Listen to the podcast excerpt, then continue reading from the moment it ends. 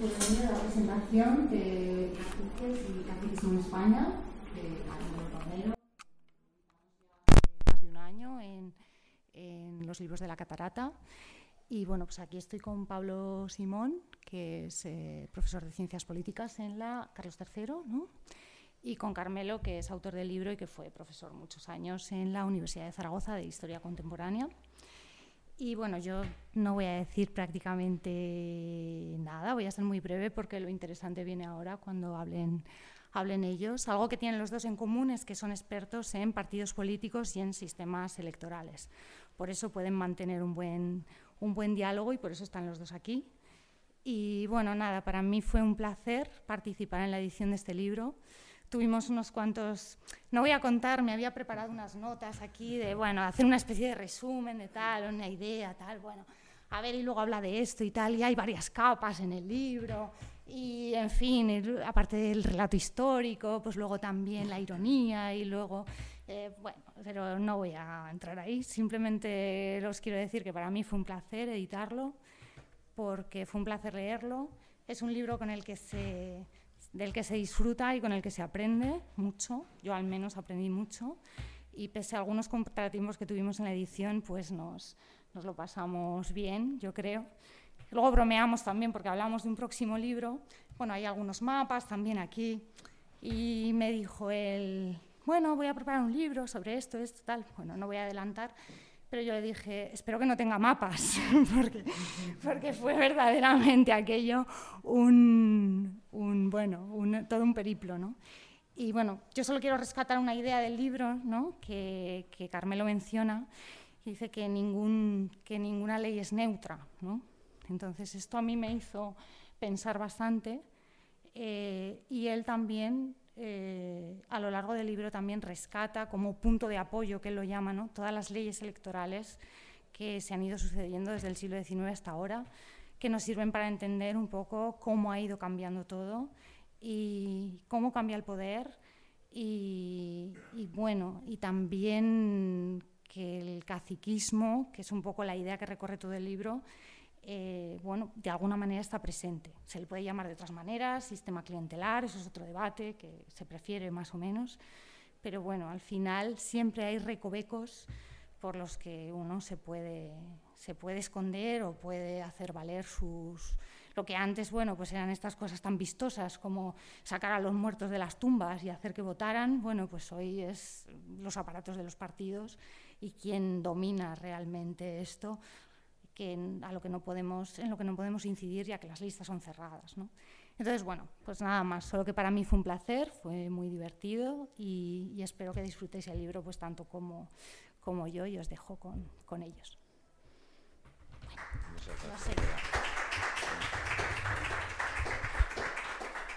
Pues eh, buenas tardes a todos y a todas, gracias eh, por venir. Eh, lo que habíamos planteado Carmelo y yo es lo siguiente, dado que el género de la presentación de libros es profundamente aburrido, porque básicamente consiste en que uno suelta un parlamento, el otro otro y nos vamos a casa, habíamos pensado que tal vez podría ser algo más entretenido el que mantuviéramos un diálogo, yo le fuera lanzando preguntas a Carmelo y provocaciones, y a partir de eso pudiéramos ir desarrollando un poco las líneas maestras del libro. Yo tengo que empezar diciendo que a Carmelo no lo conocía de nada, nos acabamos de conocer en persona ahora, hemos intercambiado cuatro emails, y por lo tanto yo he llegado a este libro a puerta fría, ¿vale? Esto me lo mandaron las amigas de Catarata, llegó hasta mí. Y quiero decir que este libro, mmm, lo voy a decir así, me ha flipado, ¿vale? Eh, me ha gustado mucho. Y me ha gustado mucho por tres razones. Primero, es un libro enormemente didáctico, es decir, es un libro fácil de seguir y aprendes cosas a lo largo de él. Algunas ya las sabía, otras no, pero de eso, de eso yo creo que se trata. Segundo, es un libro muy concienzudo y muy meticuloso. O sea, es un libro que no escatima tampoco en detalles, reconstrucción de los árboles genealógicos cuando es necesario, de los grandes primates del caciquismo en España, etc. Y sobre todo una tercera propiedad que no es nada común en este tipo de libros. Es un libro divertido. O sea, se, se, nota que hay un cierto pozo de, de, retranca y de sentido del humor subyacente en muchas de las expresiones y cuando cuentas anécdotas, que yo creo que hacen la lectura verdaderamente agradable para reivindicar algo que justamente estábamos charlando ahora, que es que en España tenemos una aproximación a la, historiografía eh, por la cual parece que todo comienza en la Segunda República. ¿vale? Parece que no ha habido siglo XIX y mitad del XX en España. Y cuando empiezas a leer el libro, dice Mark Twain que la historia no se repite pero rima, empiezas a ver un montón de cosas que riman con el presente. ¿no? Y yo creo que eso es justamente lo, interesante que apunta el libro de Carmelo. Por lo tanto, como yo no lo conocía, conste que esto no es peloteo de amistad, sino que es una alabanza, yo creo que bien ponderada, de este libro que es fantástico y os recomiendo que lo leáis. Entonces, sin más preámbulos, Carmelo, yo quería empezar por eh, una doble pregunta, ¿no? Una más personal y otra más ligada al libro. Eh, si quieres te dejo... Sí, A, ver, había traído papel, ¿no? Para pues es que, por si acaso se me olvida alguna pregunta, ¿sabes? No, no, ya está, ya, gracias. Eh, ¿Qué es? Tal vez. Así me las que luego Luego miro a ver lo que realmente había puesto. Eh, la, la pregunta es doble y, y sería, primero, ¿por qué a ti te empezó a interesar el caciquismo? Es decir, ¿cuál fue la razón que dijo, te hizo pensar que esto podía ser interesante, incluso para plasmarlo en un libro? Y segundo, si tú tuvieras que acercarte al público y decirle, bueno, em, merece la pena que compréis este libro, no lo vamos a decir de esa manera, pero lo podemos decir también. Eh, es posible, pues, pero pueden, pero pueden regalarlo, pero pueden regalarlo a familiares y amigos. La, cuestión sería, la segunda parte de la cuestión sería, ¿por qué tiene que interesarnos el caciquismo hoy? Es decir, ¿hay algo que haga que sea particularmente relevante para el presente este libro? Y con esta doble pregunta, pues te dejo que, que procedas. Sí, ah, eh, bueno, lo primero, buenas tardes a todos y, antes de contestarte me permitirás, lógicamente, que te dé las gracias. ¿eh? Tanto por las palabras como especialmente porque sin conocernos pues hayas aceptado a requerimiento de Catarata el presentar el, presentar el libro, ¿eh? y eso siempre es de agradecer. Y después agradecer pues, a Bea y a Mariela especialmente, de la, las dos de Catarata, pues todo lo que hacéis por el, por el libro ¿eh? y las relaciones que hemos, que hemos mantenido a lo largo de, hacerlo, que no ha sido lo menor la amistad, eh, la amistad forjada. ¿eh? Y agradecer también al profesor Juan Sisinio Pérez Garzón, que fue el que sugirió mi nombre cuando queríais editar un libro sobre caciquismo. y, lógicamente, eh, agradeceros a todos vosotros pues la, presencia. Bueno, me preguntabas eh, cuándo me empezó a interesar el, catequismo y los porqués. ¿no? Bueno, mm, yo, hice la tesis doctoral sobre la Segunda República, ¿no? en unos años en que no era frecuente estudiar la Segunda República porque todavía se estaba en la dictadura franquista, ¿no? en los finales. Sí, no, yo cuando empiezo la... Eh, no, no, tú, tu pregunta... No, no, tú... no, no, va, ¿eh? Yo, pertenezco al pasado en, todo, en todos esos aspectos. ¿eh? Y, si, y, si además, como decías, que en el libro hay mucha retranca, eh, lógicamente responde a algo también, ¿eh? o a una forma de, de, ser y de concebir. ¿no? Bueno, mm, yo la, la, la, tesina que ya la hice sobre la Segunda República es del año 73, o sea, 1973. ¿no? Y entonces no era habitual estudiar sobre Segunda República. La hice sobre elecciones y partidos políticos en la provincia, en la provincia de Soria. Lo lógico hubiera sido seguramente que yo hubiera seguido de la Segunda República la guerra civil, franquismo y demás, ¿no? Pero hice todo lo contrario, que fue ir hacia atrás, hacia para intentar explicarme cosas que no, eh, que no conseguía explicarme estudiando solo esos periodos. Y de hecho, las primeras tesis doctorales que yo dirijo, la una es sobre elecciones en la época de la Restauración y la otra sobre una temática que todavía se, había estudiado prácticamente nada, que son las elecciones en la época de Isabel II, ¿eh? porque entonces no se estudiaba y ahora todavía se estudian muy poco. Y todo ello, claro, pues me desembocó plenamente en el caciquismo. Un caciquismo que yo he entendido siempre como relaciones de poder y que no solo se dan esas relaciones de poder en la vida política. Eh, las relaciones de poder entre desiguales y en una sociedad de desiguales como han sido las existentes y como lo es la actual, esas relaciones están en todas las facetas. Está en nuestra faceta universitaria, todas unas relaciones de poder y todas unas formas de caciquismo, pero en cualquier actividad que cojamos. Pongámosles luego el nombre de caciquismo o no. Eh, por cierto, por ejemplo, eh, si, nos fijamos de todas formas, cuando algo, eh, algo no nos satisface o consideramos que nos ha perjudicado algo que alguien ha hecho, decimos, me han hecho una cacicada. Y lo seguimos utilizando ese término. Normalmente, si eso nos ha beneficiado, no decimos que ha sido una cacicada en nuestro favor. ¿eh? Suelen ser méritos nuestros. Pero quiero decir que, el término de caciquismo es eso, relaciones entre desiguales, relaciones de poder entre desiguales, en todas las facetas, en mayores o menores grados, lógicamente, con, eh, con unos aspectos u otros. Y eso llevado al terreno político, lógicamente, es donde bueno, uno tiene que analizar esas relaciones de, poder entre desiguales. De ahí ese, ese interés. Me decías eh, el por qué hoy también. ¿no? De hecho, el libro, mm, y Beatriz lo recordará cuando me dijisteis lo de hacer el, libro sobre caciquismo, en principio era sobre el 19 y, la época de la restauración, lo clásico. Yo dije, no, quiero eh, hacer el libro de 1834 al 2020, que es cuando se, que es cuando se publica. Por eso. No, no, no, limitada un, un tipo de visión clásica, ¿no? Y yo dije, no, no, hasta el 2020. Y por eso lo prolongo hasta hoy, que adquiere nuevos matices.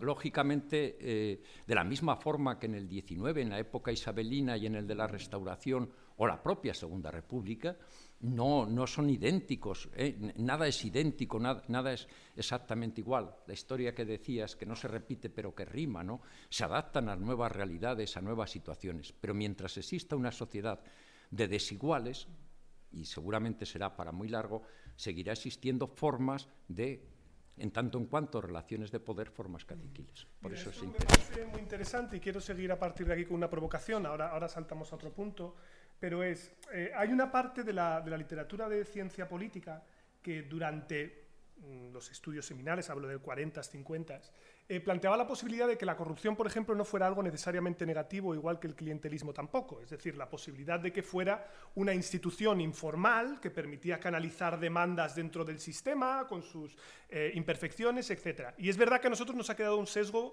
muy negativo, eh, siempre, y, y, así ha sido así, y hoy probablemente en términos de concepción democrática es así. Pero ahora yo te quiero provocar un poco, ¿no? Y decirte, ¿podrías decir algún tipo de virtud del caciquismo? bueno, vamos a ver. No espero que seas concluyente en ello, pero sí. ¿sabes por dónde va un poco Sí, sí, no, no, te no, no, te entiendo perfectamente. Desde luego, para los caciques eh, hay, mucho, hay mucho de virtud, ¿no? hay mucho de virtud. Para el, el, caciqueado, por decirlo así, con esa terminología, ¿no? Es decir, para el que está en escalafones más bajos, etcétera, ellos también han tratado de utilizar siempre el caciquismo en su propio favor. Es decir, eh, esa visión solo del cacique imponiéndose, etcétera, para mí es siempre una visión falsa. Desde abajo también, cada uno utiliza las herramientas, eh, las herramientas que tiene. Eh, de la misma forma que en la guerra, pues si el que tiene cañones los utiliza y el que solo tiene un palo, pues va con el palo, ¿no? Cada uno tiene unas herramientas y en unas sociedades iguales esas herramientas son distintas. Y desde abajo esas, eh, esas facetas del cacique poderoso, etcétera, las trata de utilizar en su favor para conseguir toda una serie de favores individuales eh, y de favores para la colectividad a la que representa. Pero todo eso está está dentro de las propias relaciones, eh, digamos, de, poder, pero utilizarlas ¿no? como, como tal. Sí, porque incluso desde los estudios que hay del funcionamiento de la República Romana clásica se hablaba de los clientes, ¿no? Es decir, los, los patricios tenían su horda de clientes a los cuales atendían en sus requerimientos. Claro, y, y si no los atendían bien, cambiaban también desde abajo. lo cual es muy interesante porque en el libro, y perdón porque me estoy, estoy revolviéndote las preguntas, eh, en el libro tú en ningún momento tampoco planteas que el electorado, el reducido electorado, porque para que os hagáis a la idea, la extensión del sufragio fue un proceso gradual, pero el electorado era muy pequeño al principio y luego llegó hasta... Eh, Fíjate, por ejemplo, en 1834, que es cuando se consolida ya el, liberalismo en España, los que tienen capacidad de, poder votar es el 0,13% de la población española. Es decir, que prácticamente es casi nada, ¿no? Y cuando en buena parte de la época isabelina es el 1%, cuando gobiernan los moderados, que es durante el mayor tiempo del reinado, ¿no? El 1% de la población española no un 1% al azar, ¿no? sino el 1% el más rico de, esos, de esos 100. ¿eh? Si aquí estuviéramos 100 personas, solo se podría quedar una que era la más rica que, hubiera, ¿eh? si, echáramos los cálculos. Pero quizá aquí lo interesante, que era a donde quería llevar la, la, pregunta, es que tú en ningún momento caracterizas a ese electorado pequeño como un sujeto pasivo. Es decir, como un mero receptor de la, de la, orden que viene del cacique, sino que tú incluso demuestras a lo largo del libro ocasiones en las que el electorado cambia o ejerce presión y por lo tanto se ve que también hay una cierta capacidad de influencia enormemente limitada, pero no existe, ¿no? Sí, sí, no, yo, yo en eso nunca he tenido duda. El caciquismo, ya decía, ah, se veía clásicamente solo como la acción de los listos, de los de arriba, etcétera. Y yo contra eso, en una ponencia ya muy clásica, ¿eh? Y que se citó mucho quizá porque no se había leído, ¿eh? porque se tardó mucho en publicar, pero que el título sonaba muy bien, que era La suplantación campesina de la ortodoxia electoral. Nada menos, que era eh, convertir al campesinado en sujeto, no, no en el pasivo de eso. Es el campesino el que lo suplanta. Y lo suplanta entendiendo muy bien la ley electoral, lo que tú decías, de un electorado muy reducido y de cómo tiene que conseguir toda una serie de cosas. Y por eso el candidato ideal para todos ellos era el que reuniera poder, saber y querer. Es decir, poder, poder económico, diríais, ah, podemos decir, hombre, todos tenían poder económico, pero en el poder económico hay grados, ¿no? Estamos en la calle Duque de Alba, entre el poder económico del Duque de Alba y el de uno por ahí, pues aunque sea un potentado, hay muchísima diferencia, ¿no? Saber, que es saber moverse entre los vericuetos de la ley y de la administración para conseguir las cosas. Y querer, que es querer preocuparse por los intereses de ese distrito. Y los intereses de ese distrito son que a tu hijo te lo, le, sirve del le libre del servicio militar o que a tu hija la coloque, con todas las variantes que hay en ello, y que a tu colectividad a la que tú representas, a tu pequeño pueblo, se consiga una fuente, un, que pase el ferrocarril, votad por el del puente, que es el título que es nada menos, bueno, de un paisano tuyo, de Sagasta. Es decir, eh, cuando Sagasta se inician las elecciones y luego es presidente siete veces del Consejo de Ministros, no dice votad por un progresista y un ideario tal, votad por el del puente. Es el que os va a hacer el puente. Y consigue salir diputado por Zamora, no por Logroño. Luego ya por Logroño es el que eh, domina por completo. Quiero decir que hay toda una acción desde abajo y que no es un electorado pasivo.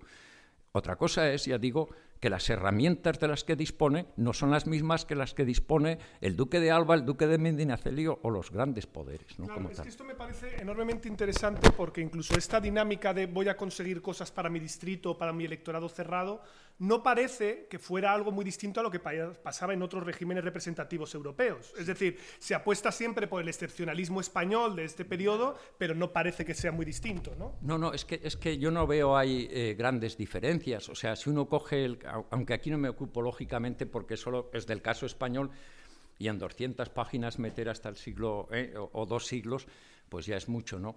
Pero muchas veces efectivamente se habla de la excepcionalidad española. Es que estamos demasiado acostumbrados, pienso, a mirarnos el ombligo. Eh, el, franquismo hizo mucho en ello, ¿no? O sea, a la propia cerrazón interior y al final es el ombligo hispano donde todo parece que empieza y acaba. No, hay grandes paralelismos. Es decir, eh, claro, uno lee, pues yo que sé, a Baroja, a Galdós, a Valle Inclán, o sea, decir, eh, las críticas al caciquismo, ya no digo a Costa, entonces parece que es una casuística española como una especie de genética. No, es que Dickens está escribiendo para Inglaterra prácticamente lo mismo y el mismo tipo de triquiñuelas, porque además tienen un sistema muy parecido que son los pequeños distritos uninominales. Claro, mm, si no, se, si no se entiende bien la ley electoral y cómo son pequeños distritos y poco electorado, entonces no se entiende esas formas eh, de actuar del, caciquismo. Hoy eh, nadie iría a, ese tipo de actuaciones o de comprar votos. ¿Pero por qué? No porque seamos más éticos, sino porque eso no es efectivo. Es decir, hoy no es efectivo, 30 votos no te deciden una elección, como si deciden la elección de ese candidato concreto, pero 30 o 50 votos no, lo deciden, entonces no los compras, no vas a comprar eso. Con otro tipo de leyes electorales, eh, como, las, como las existentes, hoy lo que resulta mucho más rentable es comprar grandes medios de comunicación y entonces poder influir e inclinar mucho más el voto. Pero lo que decías, ya digo, no hay variantes ni con, digo, sustantivas. ¿eh? Con Inglaterra, o no las hay con Francia, donde Tocqueville, por ejemplo, digo, ¿eh? entre otros, pues destaca eh, fenómenos muy parecidos y los está haciendo en su propia época contemporánea. Yo creo que esto es muy, es muy interesante y claro, ahora se me abren tantas preguntas, eh, voy a intentar ordenarlas un poco. Eh, me voy a mover ahora, si te parece, primero hacia el sistema electoral, ¿vale? Si te parece. Eh, hemos hablado de la dimensión del sufragio, que es un proceso que se va extendiendo de manera progresiva. De hecho, en esto España no estaba tan alejado de otros países porque la gran extensión del sufragio es entre Primera y Segunda Guerra Mundial, sobre todo del femenino, quiero recordar, porque muchas veces se olvida que la mitad de la población ahí estaba privada del derecho a voto. Pero ¿Cuál era la peculiaridad o el elemento que nosotros teníamos por lo que toca a los distritos y a la forma mayoritaria? Porque aquí siempre en España hemos tenido fórmula mayoritaria hasta que llega la democracia, que introducimos por primera vez un sistema proporcional. Sí, eh, es muy, muy importante además lo, que planteas y es la forma de entender, yo creo, el, propio sistema político. ¿no? Eh, los historiadores eh, somos poco dados a, mirar las leyes, en general. Yo, yo, hablo en general, lo sois mucho más los politólogos y, los profesionales del derecho. Y sin mirar las leyes, en este caso concreto las leyes electorales, eh, no, se no, se entiende, al menos en profundidad, prácticamente, eh, prácticamente nada. ¿no? Antes decías eso que a ti te había llamado la atención, que yo repetía en, ocasiones, ¿no? o que decía que las leyes nunca son neutras. Y es así. Ninguna ley es neutra, ni es la que es porque no pueda ser otra, ni en la temática electoral ni en ninguna otra. Las leyes siempre eh, responden prioritariamente a los planteamientos y a los intereses de los sectores que son en cada momento hegemónicos y dominantes. Y hacen las leyes en función de esos principios y de esos intereses. Lo mismo sucede, lógicamente, o dicho para, que se entienda, eh, a uno le sale siempre la vocación de enseñante, ¿no? Y, de poner, y de poner ejemplos, ¿no? Para que se entienda bien. Cuando se habla de la desamortización española, por ejemplo, y se critica, hay historiadores que critican, no, es que se tenía que haber hecho así. Digo, oiga, usted no, no, me diga cómo cree usted que se tenía que haber hecho. No se me ponga usted ahora como un revolucionario para ver cómo la hubiera hecho. Las revoluciones se hacen en el presente, o sea, su compromiso es con el presente. Para el pasado me basta con que me explique por qué se hizo así. Y para entender por qué se hicieron así, lo que hay que entender es quiénes eran los que las hacían y quienes dominaban. Decía que la desamortización, alguien piensa que se hubiera hecho de la misma forma si en vez de ser los poderosos económicamente, con ese 1% de población solamente representada en el Congreso, en vez de hacerla ellos, o lo que es lo mismo, los grandes propietarios agrarios, la hubieran hecho los jornaleros. Las leyes hubieran sido las mismas sobre la propiedad de la tierra, el cambio, etcétera, si son jornaleros o pequeños propietarios que si son los duques de Alba o los duques de Medinaceli o, o sus estos. Pues con por eso digo que las leyes nunca son neutras, sino que responden a esos intereses hegemónicos y dominantes, tampoco las electorales. Entonces, eh, la gran discusión eh, cuando se eh, comienza el parlamentarismo a partir del año 34, la gran discusión entre moderados y progresistas lo que llamaríamos conservadores y liberales, no me atrevo a decir derecha e izquierda, pero la gran discusión fue, por un lado, el nivel de exigencia económica. Todos coincidían en que había que exigir, que no podían votar aquí, que no se nos colaran los proletarios, como decían, ¿eh? o sea, la chusma proletaria, ¿no? la chusma baja. Pero lo que discrepaban es dónde poner el nivel. Los moderados elevaban la renta a 400 reales, con lo cual menos población podía participar. Los progresistas a rebajarla a la mitad, a 200. Pero además de esa discusión, la más profunda, lo que más les dividió, fue el marco territorial de la elección. Algo que puede parecer nimio, es decir, ¿eh? y fue lo que más les dividió siempre, porque los progresistas querían que fuera la provincia, las provincias recién creadas, como bien sabes, el 1833, ¿no? O sea, están recién creadas, que fuera la provincia y que ahí fueran varios diputados por la provincia. Eso querían los progresistas. Los moderados no. Los moderados decían, no, no, no son las provincias eh, el marco territorial, son los, eh, lo que llamaron distritos, los como si fueran ahora las comarcas o los partidos judiciales. Es decir, el pequeño distrito y cada distrito que solo elija uno. Es decir, no diputados por Madrid, sino diputados por Alcalá de Henares y su entorno, por, los, eh, eh, por Chinchón y su, y su, entorno, y luego Madrid dividido en varios distritos. Esa fue la, la gran, Entendiendo que la cuanto más pequeño fuera el electorado, más fácil de controlar. Esa, y, y, por los oligarcas locales. Es decir, si tú reduces mucho el marco, es decir, si ya solo tienes 100 o 150 electores, claro, el tipo de contacto, y ahí pesa el oligarca local. Estamos en una España de carreta y mula y de campanario. Y entonces, claro, ahí es el oligarca local que, que ni siquiera es conocido en toda la provincia, que además han sido recién creadas, pero sí en ese pueblo y en todos los pueblos de alrededor. Y ahí el peso de los moderados estaba en esos oligarcas locales. En la provincia, ¿quién podía dominar más? El gobernador civil.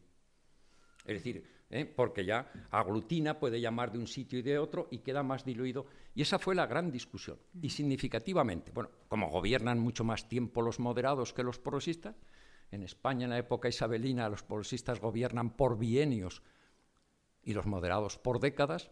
Bueno, pero lo más significativo es que cuando en el 68 se impone, bueno, y se expulsa Isabel II y el triunfo de los progresistas y demás, los progresistas ya no vuelven a poner los eh, las provincias, o sea, siguen con los distritos. ¿Por qué? Porque ahora la amenaza es los republicanos. Y los republicanos sí que quieren las provincias, pero ya los progresistas muchas veces es el giro, ¿no? O sea, cómo cambian, ¿no? O sea, ya estamos en el poder, ya tenemos ahí una práctica de oligarcas locales ahora nos vienen desde, desde la izquierda. Y eso lo hemos visto también, porque, eh, corrígeme si me equivoco, durante la época de la, de la restauración hay una combinación entre distritos multinominales, ah, ¿no? Donde normalmente son las izquierdas las que consiguen la representación, etcétera, y distritos muy pequeños uninominales, en los cuales muchas veces ni siquiera hay competencia, donde no se presenta alternativa y le dicen, pues ya está usted nombrado, felicidades. Y esto es lo que hace que luego el sistema electoral de la Segunda República acabe con todos esos uninominales y los haga todo pluris, ¿no? ¿No es así? si, Me, acuerdo bien. No, no, no, perfectamente. es decir, en la restauración, una vez, es decir, a partir del 75, hay como esa especie de componenda o de arreglo para decir eh, la combinación de distritos uninominales, esos pequeños distritos que decíamos, y al mismo tiempo plurinominales, que son las grandes ciudades. Ahora bien, es decir, las grandes ciudades que ya tienen que elegir a varios. Y además, como antes decías, que era muy importante con sistema mayoritario, que luego sí eso volvemos, ¿no? Frente al proporcional actual que lo habías mencionado, ¿no? ahora bien, de los 400 diputados que hay en la restauración, quiero decir, en cada elección, 310 son por distritos uninominales. es decir, más de tres cuartas partes. Y solo 88 son por las grandes ciudades. Madrid, por ejemplo, Madrid elegía, ya que estamos en Madrid, Madrid elige 13 diputados. Y estamos hablando de la, de esta. Ocho son por distrito, por la ciudad, es decir, plurinominal, ¿eh? por sistema mayoritario. Eh, y cinco por distritos uninominales. Pero la mayor pero hemos puesto Madrid, o sea, y aún así es 8-5, fíjate, tan solo. ¿eh? pero en la composición total de la Cámara hay una desproporción tremenda que asegura que no pierdes el control del sistema. Es, ese es el tema. Y es más, ¿eh? Esas, sí, tres cuartas partes, o sea, ahí tienes mucho más. Y es más. Claro, las ciudades fueron aumentando de, población a lo largo de, desde 1875 y hasta 1923, crecen, quiero decir, en lo, que dura todo. Pero no aumentan el número de diputados de las ciudades.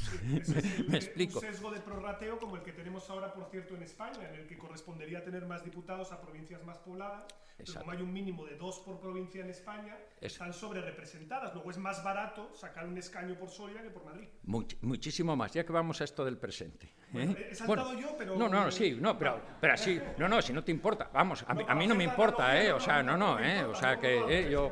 Claro. yo era por no precipitarme tampoco. No, no, va. Eh, seguimos. No, bueno, eh. No, no, no, ¿eh? pero, sí, pero es tu mesa, tú la diriges, ¿eh? O sea, que cuando me digas, no, no, tal, ¿eh? O sea, que tú... Sí. Claro, cuando decía que las leyes no son neutras, vamos al actual, ¿no? A, ese aspecto, aunque solamente sea ese aspecto. Y estamos hablando del Congreso, no hemos dicho nada del Senado, ¿eh? O sea, quiero decir, en estas desproporciones y demás, ¿no? Claro, eh, la ley actual es dos diputados, o sea, es proporcional a la población existente en cada una, sigue siendo las provincias. La ley es del 77, no lo olvidemos. Esta ley es, por lo tanto, antes de la Constitución, es para las primeras elecciones de junio, luego ratificada en el 85 por el PSOE, pero lo que hacen es ratificar, es decir, pero la ley es del año 77. Y eh, en el 77 primero se establece ya las dos cámaras, ¿no? Congreso y Senado, y se dice una representación de los ciudadanos proporcional a la población, la otra representando a los territorios, todos van a tener el mismo número de senadores. Lo mismo Soria, cuatro senadores con 100.000 habitantes, ahora no llega, que tiene Soria, que Madrid, que ahora tiene 6.600.000 habitantes, cuatro senadores. O sea, para votar al Senado, un senador cada 25.000 sorianos, y cito Soria por ser mi provincia, aparte de ser la más pequeña, y un senador por cada 1.250.000 madrileños o barceloneses. Hay un bastante desequilibrio. ¿no? Pero siendo así el Senado, decimos, bueno, el, Congreso es proporcional a la población, pero viene la inocente regla del 2, que de inocente no tiene nada. ¿eh? Eso es algo que siempre les decía a mis alumnos porque les explicaba la ley electoral actual en, seminarios y demás, cosa que en historia no se suele hacer mucho. Explicamos la ley del 12 de 1812, la Constitución, y lo actual. Mm, los de, política sí, pero en historia mucho menos. Bueno, pues digo, la inocente regla del 2 que de inocente no tiene nada. Porque claro, son dos por el hecho de ser provincia, más luego los que te corresponda en función de la población que tienes. Bueno, pero de esta forma, por ejemplo, Soria solo ahora tiene dos porque por población ya no le corresponde. Pero bueno, aún así es un diputado cada 50.000 personas. En Madrid, que son 37 diputados, sale uno cada ciento y pico mil. Es decir, el, doble, se, necesita el doble de votos en Madrid o Barcelona que en Teruel, Cuenca, Guadalajara, etc. es que eso era para que las provincias pequeñas tuvieran más peso. Hombre, mire usted, que ya lo tenían en el Senado. Eso no era así. En el 77, para esas elecciones de junio, eh, estaba en duda muchas cosas. Luego sabemos cómo son los resultados. Pero el año 77, que son las primeras elecciones, el gran miedo era el Partido Comunista y a la izquierda, y que pudiera llegar la izquierda. Luego sabemos que, que no se produce así, entre otras cosas, en parte por la ley electoral. ¿Qué se hacía con esa regla del 2? Primar claramente el voto conservador. O sea, hay quien sale primado, es el voto, decimos, el de las provincias pequeñas, pero no hacía falta ser ni sociólogo, ni politólogo, ni, eh, ni hacer demasiadas estadísticas para saber que las cuencas, Guadalajara, Teruel, Soria y ese largo, etcétera, donde se primaba el voto, y cuando se prima ese voto es a costa de castigar otros, de mermar otros, se estaba primando claramente el voto conservador. Fíjate, es significativo. En la Segunda República, las últimas elecciones, las de febrero de 1936, las que dan al frente, el triunfo al Frente Popular, en las provincias en las que está ahora primado el voto, en todas ellas triunfó la derecha. en todas en las que está castigado el voto, o prácticamente todas, ¿eh? puede que alguien me diga, bueno, menos en una o en dos, pero estamos hablando de la excepción. En todas en las que está castigado, es decir, castigado, que es menos, eh, que tiene menos representatividad, que se necesitan más personas para obtener esos diputados, en todas había ganado el Frente Popular. Es algo que nos tiene que hacer, pienso, bueno, entender esa ley electoral desde ese punto de vista de la distribución, porque como digo, las leyes nunca son neutras, nunca. Mm, voy a dejar, si te parece, los caciques del presente y me vuelvo otra vez a los del pasado, eh, porque hay una cosa que se ha quedado en el tintero, pero que me gustaría sacar aquí, porque a lo mejor es el elemento que más nos llama la atención o el más diferencial que es las triquiñuelas. ¿no? Es decir, había un montón de triquiñuelas para conseguir que finalmente la elección cayera del lado que uno quería. Y me gustaría que al menos contaras un poco a la sala qué tipo de triquiñuelas empleaban para asegurarse de que el candidato que tocaba ganaba correctamente. Y sobre todo que la gente no se equivocaba a la hora de votar, ya tú sabes. Sí. Bueno, hay un capítulo, si no recuerdo mal, se titula algo así como Por los caminos de la ilegalidad, ¿eh? en, en, el libro, ¿no? donde se dan cuenta pues de muchas de esas, eh, de muchas de esas triquiñuelas. ¿no? Y mm, claro, triquiñuelas, siempre, si nos metemos además en la España de carreta y mula y en la España de los, sobre todo los distritos uninominales y de escaso electorado, porque si no, no se entiende, como decía, lo de compra de votos, etc. Triquiñuelas, pues mira, todas, todas las que uno pueda imaginar y bastantes más. Porque, entre otras cosas, un cerebro da de sí lo que da de sí pero muchos cerebros a lo largo de años de práctica dan mucho más que uno por, por espabilado que sea. Por lo tanto, todas las triquiñuelas y bastantes y bastantes más. Eh, significativamente, en ese capítulo, en el, de los por los caminos de la ilegalidad, eh, lo he querido ejemplificar con, mm, vamos, más que ejemplificar, ponerlo muy de manifiesto, solo partiendo de una ley porque me parece muy significativo. Es la ley eh, la ley, perdón, para sanción sanción penal por delitos electorales. Es decir, se hace una ley para sancionar los delitos electorales que se cometan. Esa ley es de 1864. Por cierto, normalmente cuando se hablaba de caciquismo solo se hablaba de la restauración, con lo de costa, oligarquía y caciquismo. No, está desde el principio, o sea, eh, eh, porque como digo, son relaciones de poder entre desiguales y luego son llevadas a la vida política. Es de 1864, es de la época isabelina. Y ahí el legislador, que es nada menos que Cánovas del Castillo, que era ministro de la Gobernación, va dando toda una, bueno, como aquí se detalla, desde cómo hay que, que no se puede falsificar la edad para componer la mesa en la que se va a votar, porque el dominar la mesa, ahora es por sorteo y todo esto, pero el dominar la mesa era fundamental. Y claro, la mesa primera, porque había dos mesas, la primera era mesa de edad, Imaginad que tenemos un local como este o más pequeño. ¿eh? Bueno, pues eh, la mesa, la primera era la de edad. Entonces, si, la elección estaba reñida en ese... cada distrito es un mundo, cada pequeño distrito, porque se está jugando la elección, no lo veréis a ver qué partido sale ni nada, sino se la están jugando dos candidatos.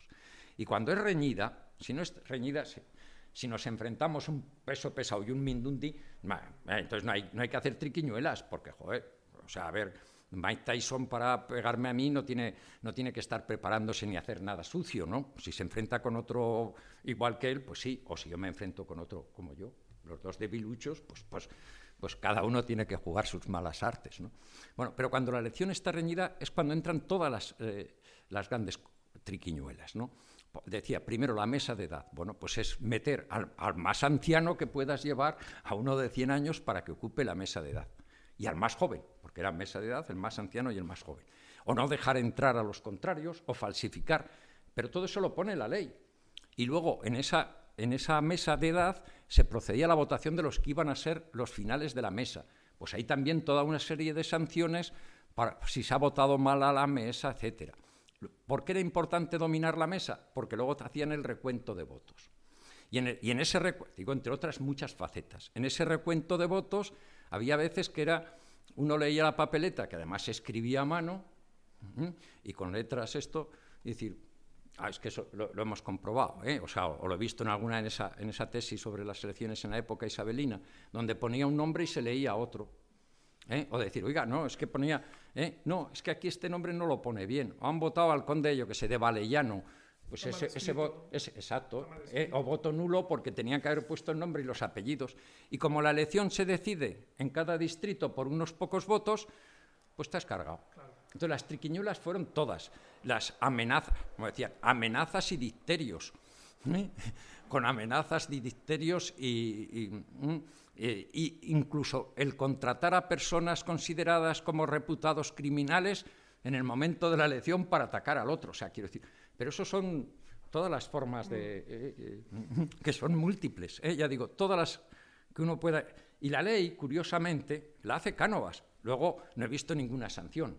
La, hace por una razón, no, no, porque creyera demasiado en ello, sino porque los progresistas habían salido del sistema protestando ante todo ello.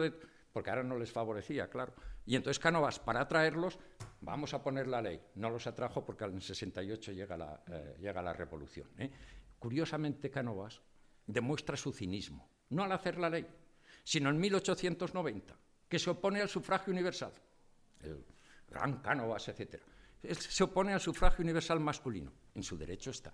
Pero el argumento fundamental que da es que va a ser fuente de corrupción ahí es donde entra su cinismo. Oiga, si usted ha hecho una ley precisamente, no porque se le haya ocurrido a ver qué pueden hacer la gente para hacer triquiñuelas, sino porque lleva 20 años viendo todas las que se hacen. ¿Me entiendes? Entonces, ¿cómo puede ahora negar el sufragio a los demás diciendo que es, va a ser fuente de corrupción? Si la corrupción está también con los mm. poderosos y los económicamente. Mm. No sé si... ¿eh? Perfectamente, porque fíjate, es curioso porque tú mismo en el libro relatas que este tipo de prácticas y de triquiñuelas y de em, digamos así, dinámicas de corrupción electoral son frecuentes en, también en el resto de Europa y lo cuentas. Y yo quería incluso contar un caso personal, porque no es solo que sean del pasado, es que son del presente, porque yo estuve en unas elecciones, o tengo un compañero que estaba en las elecciones mexicanas con uno de los principales partidos, y él me contaba truquitos pues ponemos un poco de cera en el colegio electoral, en el que sabemos que votan mal los rivales para que tarden más en abrirlo y no pueda constituirse la mesa y haya retraso. Entonces no se pueda votar. Eh, tenemos sicarios que los contratamos para que haya peleas en la puerta cosa que es eh, también bastante curiosa, pero, pero también se hacía. Y cuando hablábamos de lo de, de, lo de la práctica corrupta o no que no se compra votos, yo ahí te lo impugnaría, porque yo conozco personalmente casos de compra de votos directamente en contexto local es decir, en el contexto local donde el electorado es muy pequeñito, eh, lo, digo total, ¿eh? total. Luego vamos a meter también la figura del gobernador civil que me interesa mucho, pero lo digo también para comentar hasta qué punto hay algunas deficiencias también en nuestro sistema que parece que se arrastran. Por ejemplo, el secreto de voto en España, en los municipios pequeños, no está bien garantizado. Todas las papeletas a la vista, muy poquitas cabinas. Si se mete en... Somos un pueblo de ocho. Se mete uno en la cabina y ya sabes que no va a votar correctamente. ¿Vale? Eh, los apoderados, solo los grandes partidos tienen interventores o apoderados, luego controlan perfectamente si han venido o no han venido o hay que dar telefonazo y eso lo vemos también con bastante frecuencia. Y yo creo que ese tipo de prácticas son cosas que habría un poco que repensar. Lo digo porque, por ejemplo, en América Latina es obligatorio votar en cabina. Se forman más colas, pero porque tú no tienes las papeletas a la vista. Cada vez que viene un observador internacional a ver nuestras elecciones se queda flipado. O sea, con esto de que tengamos, os lo digo en serio, ¿eh? con esto de tener las papeletas ahí a la vista y que todo el mundo lo trajine y dice, ¿y este lío? Es verdad que luego en el recuento, sin embargo, eh, las malas prácticas yo creo que son residuales. Eh, me imagino que ahí habrá más de todo, pero... Claro, por la composición de la mesa. Claro, que es lo más relevante, ¿no? Porque lo comentabas lo de la mesa, pero la introducción de un mecanismo aleatorio de sorteo para... puede a veces también llevar disgustos, lo digo porque en mi experiencia personal, eh, yo sigo censado en mi comunidad autónoma, soy de, soy de La Rioja, en una, concretamente en un distrito en el que todo el mundo es mayor tengo todo el mundo mayor y todo el mundo inmigrante. Por lo tanto, ¿qué es lo que ocurre muchas veces? Que tengo secretario y vocal en la mesa que no saben leer y escribir, esto me ha ocurrido, y que como yo soy el único que entra porque tiene estudios de bachiller o más, soy el único que puede optar a presidente. Entonces yo estoy maldito, me toca de presidente todas, no, no por gusto, sino porque esto... Entonces eso yo creo que también da a entender un poco la dimensión del territorio, que yo creo que es un debate súper interesante, ¿no? El tamaño o la amplitud del distrito, porque cuanto más amplio es, más difíciles de manipular. Y eso es un debate que incluso, por ejemplo, está en los eh, papeles federalistas, el debate que hay sobre el federalismo en Estados Unidos, sobre cuál es el tamaño óptimo de un Estado para que no haya clientelismo. Y me parece una reflexión interesante. Y lo cojo desde aquí para ligarlo con otra cosa que no es exactamente una triquiñuela, pero que me interesa un montón, que es el papel del gobernador civil. ¿Qué papel juega aquí el gobernador civil? Ahí, vamos, en lo que yo he podido ver, aunque es variable a lo largo de los tiempos, pero es muy clave. Es decir, es al fin y al cabo el representante del, gobierno y, lo que, y, está muy en contacto con, los, con el ministro de la gobernación, que es el hombre fuerte ¿eh? mm, y, el, y un poco el hacedor de, elecciones, el gran elector se les llamó a algunos, y entonces él es el que en muchas ocasiones conecta a los, dentro de los distintos distritos a los candidatos, de preséntate por aquí, por allí no. hay veces que llama a los electores, como son pocos, quiero decir, a, los, digamos, eh, a los electores más influyentes, eh, los llama, utiliza sobre todo ese gobernador civil lo que son los aparatos del Estado, como son eh, los inspectores de Hacienda, es decir, en, unas elecciones enseguida, si, ven que hay algún pueblo díscolo, lo que le envían es un inspector de Hacienda para inspeccionar las cuentas del ayuntamiento, los inspectores de montes, eh, con el gran tema de los comunales y de la desamortización comunal, donde un monte podía ser desamortizado o no. Y el monte era como hoy el petróleo, ¿eh? porque si quitamos de nuestra vida la, luz y, el petróleo y el gas, lo que nos queda es la leña como fuente de energía. Entonces es el petróleo de hoy donde se mueven muchos intereses en torno a los montes eh, económicos. ¿no? Entonces, el monte podía ser desamortizado o no, o lo que es lo mismo, privatizado, quitado, al común para ser vendido en pública subasta al mejor postor, según el tamaño que tuvieran los árboles, etc. Entonces, siempre estaban al albur de si me lo van a desamortizar o no. Llegaba la elección, si votas a los míos, Quiero decir, el gobernador enviaba, si votas a los míos, el monte no se desamortiza. Habrá que esperar a la siguiente elección a ver qué sucede. Pero si no, los tasadores de montes pasan a actuar. Entonces, quiero decir que tiene eh, muchos, muchos resortes. De todas formas, aún así cuento en la elección de que, claro, el gobernador tiene su peso, pero no siempre es el, vencedor. ¿eh? Cuando hay un oligarca local fuerte, puede imponerse. O sea, ¿eh? y a veces hasta un obispo, pero bueno, no quiero extenderme como, como tal. Sí quería matizar una cosa estando de acuerdo con lo que ha dicho y sobre todo que hay las distintas dimensiones, en las elecciones locales y en los pueblos y demás, ¿no? o lo que decías de México. Pero sí quería hacer un matiz, ¿no? Mira, eh, claro, cuando uno, mm, o yo al menos, ¿no? ¿Eh? digo cuando, uno, en mi caso al menos, ¿no? cuando uno explica formas, lo que yo llamo la historia bufa ¿no? de esas elecciones, de las elecciones, ¿no? es decir, esas triquiñuelas, etcétera, y las explica pues nota a veces como sonrisas, ¿no? ¿Eh? Y, es normal, ¿eh? y decir, qué cosas hacían, ¿no? Y, cómo podían hacer esas cosas y tal. Pero yo a veces me pregunto si eh, cuando pasen 50 años, por ejemplo, o un centenar, y se haya profundizado mucho más en la, en la democracia. Eres muy optimista aquí. Si, es, si es que sucede, que espero que sí, ¿no?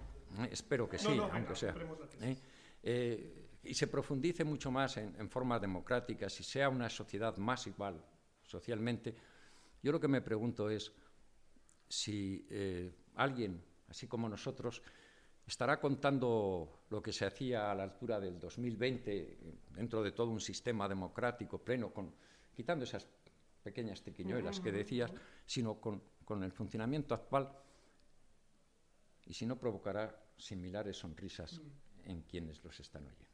Es, una buena es, es un, por lo menos una interrogante que me hago, ¿no? Sí, ¿Eh? desde luego. Una, Hacia el pasado. Una pregunta colateral respecto a, esto que planteabas, eh, solo por curiosidad, que eh, en esto no estoy muy seguro.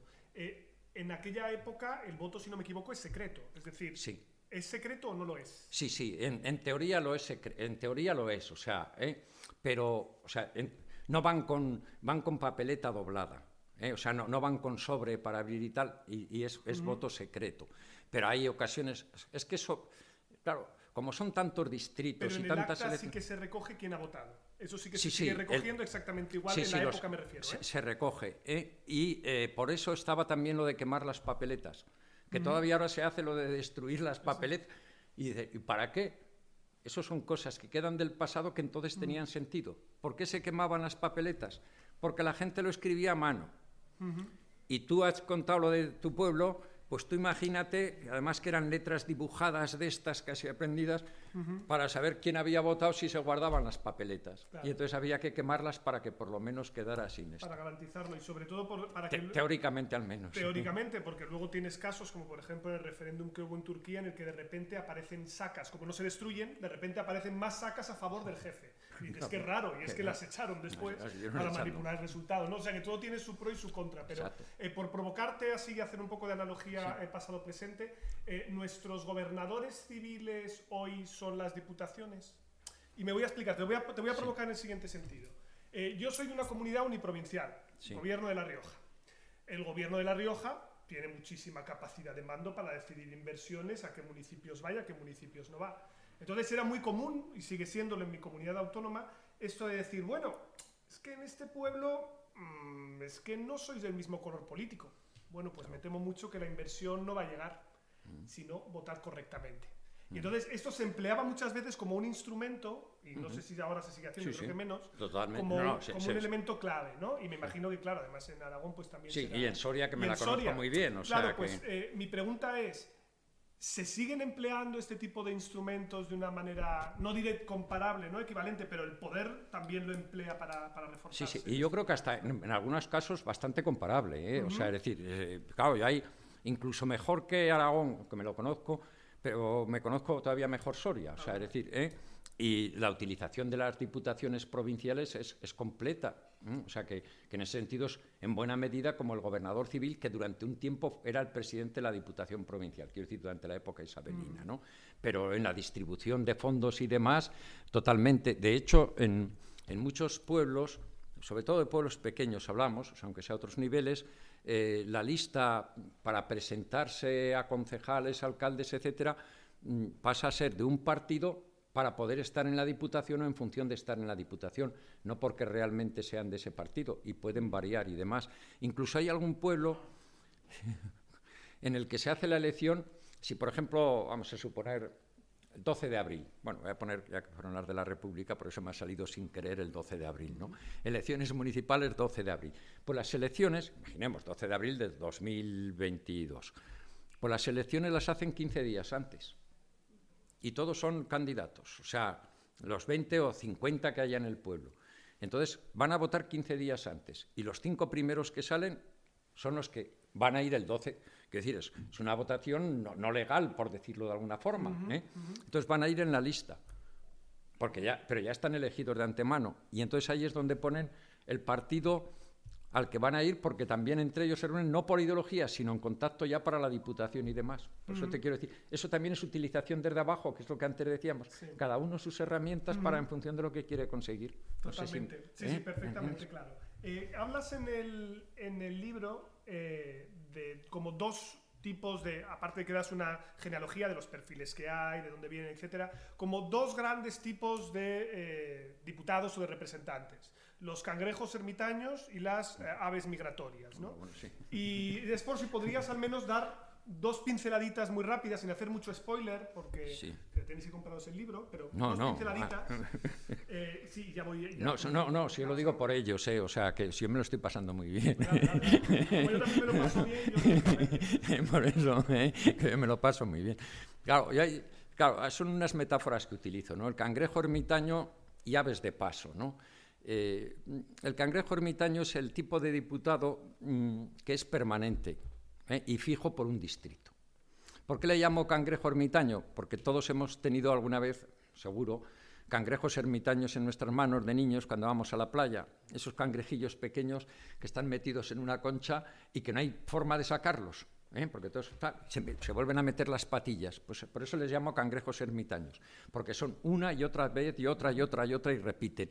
Eh, el que más eh, repitió fue, pero ojo, no estamos hablando de Mindundis, eh, estamos hablando de, Antonio Maura, varias veces presidente del Consejo de Ministros, 19 veces diputado por un mismo distrito de, Mallorca. Mm, hay otros que son 17 veces, el conde de Romanones por Guadalajara.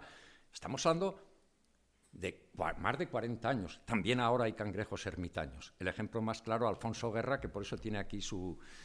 su eh, sí, eh, eh, su caricatura particular, ¿no? Y está puesto como un cangrejo ermitaño, porque ha sido 12 veces por Sevilla. Este es Javier Arenas. Que, sigue siendo senador, que yo lo descubrí el otro día y no me acordaba. Sigue siendo senador. este, este es el que más veces ha sido diputado Guerra. Pero Arenas le gana en parlamentario, porque ha alternado Congreso y Senado y ya lleva 13. ¿Eh? Es que se dice pronto, ¿eh? O sea, 13 de las 15 que ha habido, ¿eh? Y ha debido hasta tener algo de mano ahora en lo de Casado. También, también. O sea, o sea que, puede, que puede seguir. o sea, que... ¿eh? Bueno, pues esos son los cangrejos ermitaños, ¿eh? Bueno, ahí se explica también el porqué y cómo se hacen. Esos son los del Botaz por el puente, sobre todo, ¿no? Y luego las aves de paso son aquellos que no, que lo mismo van a un distrito que a otro, que ahí es donde les manda sobre todo el ministro de la gobernación. Y esos son, hay sobre todo, claro, a veces son muy ilustres, pero son prohombres, a veces son, muchos de ellos son familiares de según quién está, o sea, son los entramados familiares, de los que hay muchos, como has visto en el libro, ¿no? Y entonces, claro, ¿tú a qué distrito vas a ir? Este ya está ocupado por, mi hijo, vamos a poner, ¿no? Digo como ejemplo.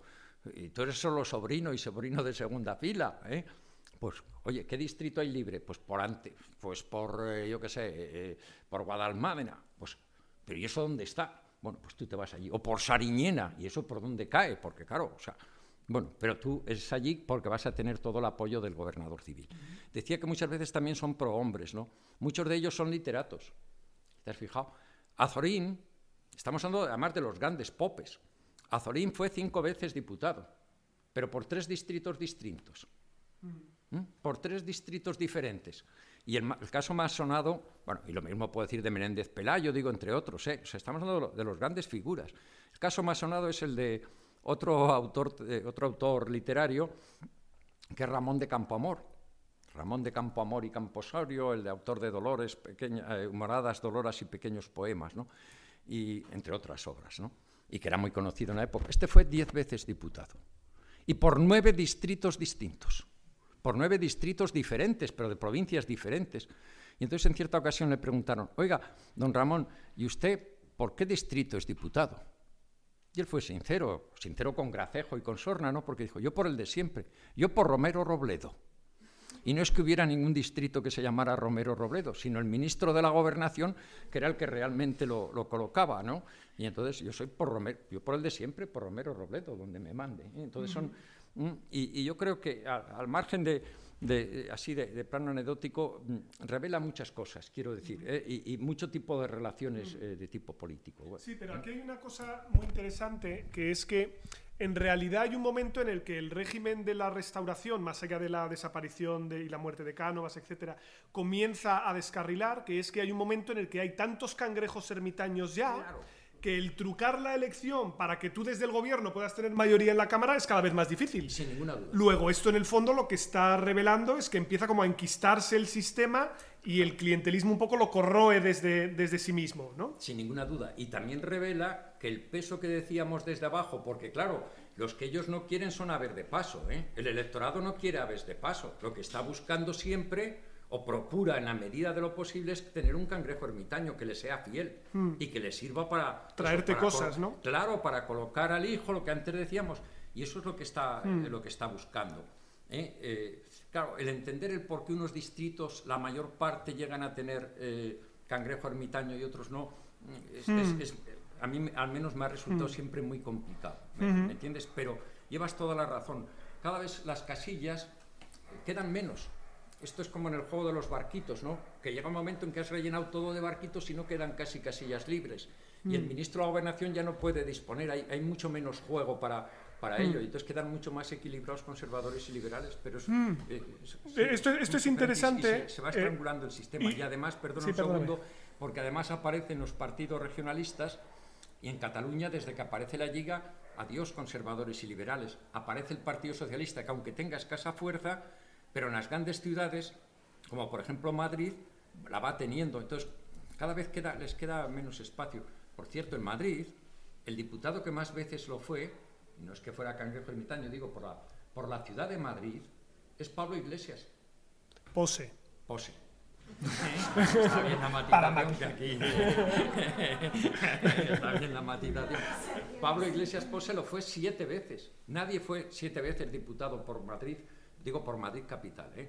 por Torrelaguna fue siempre el mismo, vamos, el mismo el hijo y el nieto, el marqués de Torrelaguna, ¿eh? o sea que, pero por Madrid capital, hmm. el que más veces es Pablo Iglesias Pose, porque claro, aquí venían a veces a presentarse los, claro, los, popes, los Maura, los tal, y entonces ellos iban variando. Pero llega un momento, a partir del 10, que es cuando sale Pablo Iglesias, y es fijo hasta el 23, con otros diputados socialistas, Llega un momento en que aquí ya no se presenta, es, muy significativo, ya no se mm. presentan eh, los líderes del Partido Conservador y el Liberal. Porque ya no es controlable. Claro, y porque saben que son derrotados. Claro.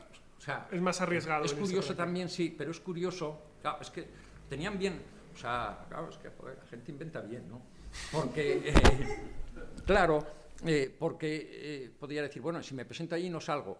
Ahí era más el desdoro. ¿Por qué? Porque se podían presentar por varios sitios a la vez. sí, sí, claro. Es decir, hay alguno que tenía cinco actas, luego renunciaba a cuatro, ¿entiendes? pero no uno ni dos, ¿eh? bastantes. O sea, los popes, o sea, yo, por ejemplo, eh, yo tengo mi distrito, ¿no? Bueno, te voy a poner, por ejemplo, el caso de alguien de, La Rioja, ¿no? Que es el propio Sagasta. Tengo mi distrito, pero quiero quitar eh, a otro de otro distrito, sobre todo al principio, ¿no? ¿Qué hago? Me presento por La Rioja, que tengo el mío, y además por el otro, y se lo quito. ¿Me entiendes? A otro que es del Partido Conservador. Entonces eso lo hicieron mucho. Por eso digo que, eh, que, montaban bien o sea, el Pero incluso a veces se heredaban los distritos, ¿no? Era bastante común el que yo le dijera, bueno, voy a fabricar mis diputados, ¿no? Esto que tú lo comentas en el libro. Sí, el fabricante de diputados. Y voy a colocar a mis parientes. ser diputado solo eso, es, es, poquillo. Eso, son, mindundis de nada. ¿eh? Hay que ser fabricante de diputados. O sea, el que ya empezaba a ser algo es el que fabrica sus diputados. Eso es también como en la universidad. ¿eh? Fabricar a ser tus catedrático tal, nada. Si no, si no tienes una caterva detrás, poco has hecho en la vida. Que eran todas esas corrientes que las tenemos ahí en el pabellón de los hombres ilustres enterrados a todos. Que es, por cierto, el gran homenaje que hay al anarquismo en España, porque prácticamente todos los del pabellón de los hombres ilustres tienen un tiro de un anarquista. Está ahí Dato, está ahí no los datistas, Cánovas, Canalejas, que ellos también generaban su propia corriente de diputados afectos con los que iban jugando, se iban moviendo durante, durante esa época. Y ellos son, ya digo, fabricantes de diputados y, claro, el escaño se lo deben a ellos. Por eso, claro, cuando hablamos muchas veces de Partido Conservador, Partido Liberal, son auténticas familias. O sea, dentro del Partido Conservador, bueno, ahora también hmm. hay auténticas familias que se vamos, que están mucho más a la greña que con los propios eh, del Partido Liberal. O sea, decir, porque son eso, eh, mi grupo y tu grupo, y al final el fabricante de diputados, para llegar a estar en el ministerio, que casi todos los importantes fueron ministros, porque hubo además muchísimos, pero al final es, yo tengo 15, ¿y tú cuántos? 9, pues, pues gano yo. ¿Me, entiendes? O sea, decir, para el ministerio. Es decir, que, que al final son adictos a un tipo de personas que los ha ido colocando, luego les pueden traicionar, pero bueno, porque eso mm. también sucede. Eso también sucede, mm. de eso tú estás muy sí. tanto. Eh, siendo, así, eh, eh, una pregunta historiográfica más, luego traigo al presente y luego ya abro, si os parece, para que, para que podáis plantear las preguntas. hay una tesis que se plantea muchas veces, que es la idea de que el sistema de la restauración, a partir de todo este proceso de descomposición, pero sobre todo tras la Primera Guerra Mundial, ya empezó a funcionar casi como si fuera una pseudodemocracia parlamentaria. Lo que pasa es que el golpe de la dictadura de Primo de Rivera lo mató. Ya sé que esto no sale en el libro, pero te quiero escuchar sobre sí, eso. Yo no, yo no estoy... Eh, sí, sé que es una tesis que está como que el sistema evolucionaba por sí mismo hacia la democracia, etcétera. Yo no, no coincido en absoluto con, con esa tesis. El, el sistema realmente se ve en las cuerdas, no ya con la dictadura de Primo, quiero decir, la, dictadura de Primo de Rivera es la puntilla, se ven las cuerdas el año 17. Y se ven las cuerdas el año, que es el año de la gran revolución rusa, entre otras cosas, ¿no? y, en plena guerra mundial. Y se ve en, las cuerdas desde una nueva amenaza que ha surgido, que es la amenaza proletaria. Y esa amenaza es fuerte. Y el año 17, luego podemos pensar que, que no ha sido, que no sé qué, pero el año 17 con la Revolución Rusa eh, se, levantan, como es lógico, como se levantaron con la Revolución Francesa, muchos miedos y muchas esperanzas al mismo tiempo. Miedos en unos sectores, los instalados en el sistema, esperanzas de aquellos, de los otros sectores que pundan contra el sistema. Eh, porque la interrogante, es decir, con la Revolución Francesa, no para Francia, sino para toda Europa, la interrogante era, ¿por qué lo que en Francia está sucediendo no va a ser posible en cualquier otro país? Y con la Revolución Rusa sucede lo mismo. Porque esto ya no es una revolución que esté solo en los libros, exactamente. ¿no? O sea, y, el o, el comunismo ya no es cosa de, utópicos soñadores de libros, está siendo una realidad.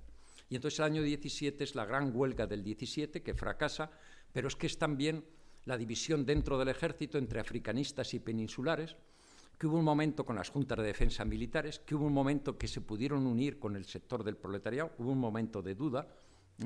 Eh, Gabriel Maura escribía a su hermano, no estoy en Madrid, pero ¿qué pasa? Y dice, que es que estamos en esta situación, dice, y si los soldados pegan, santo y bueno, pero si no, que Dios nos pille confesados, que es lo que le dice. O sea, que, ¿eh?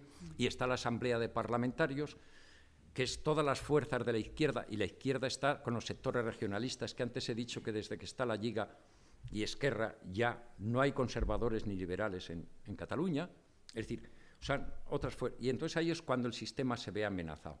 Y entonces es cuando se recurre, es muy significativo, yo creo que muy orientador para hoy también, para hoy, que es cuando se recurre a gobiernos de concentración, es decir, de conservadores y liberales. Y es muy, muy sugerente, digo, para hoy, para analizar cuando un sistema se ve amenazado, los, los dos grandes partidos en ese momento del régimen llegan a a, pactar en buena medida. Que era cuando más especulaba aquí en el 15-16, sobre todo. Exactamente. ¿eh? y, a raíz, y también y del 15M, y hoy se vuelve a especular con lo de Feijó, etcétera, bueno, de llegar a componendas, etcétera, para no pocas leyes. Es cuando el sistema se ve en las cuerdas, ¿no? Y entonces, a mi juicio, ya digo, el sistema no iba por sí mismo hacia, hacia la democracia, aunque sé que se ha, se ha dicho mucho desde me, ciertos... Me interesaba de verdad escuchar tu eh, opinión. Mi, opinión es que en absoluto, o sea, eh, en absoluto para, para nada. ¿eh? Se había pretendido, Maura había hecho unos años antes una ley que decía la de será la ley de desguace del caciquismo. Vamos, y es la que pone el artículo 29. O sea que no, ¿eh? o sea, el, sistema tiende, o buscaban el consolidarlo con, con pequeños retoques o afeites, pero no porque creyeran en, otros. es, pues, mi opinión. ¿eh? Perfecto, ¿no? y, muy autorizada. Y quiero hacerte la última pregunta y luego ya os doy la oportunidad de, de intervenir, por supuesto. Eh, ¿Tenemos caciques hoy? Hombre. Desarrolla. no, no.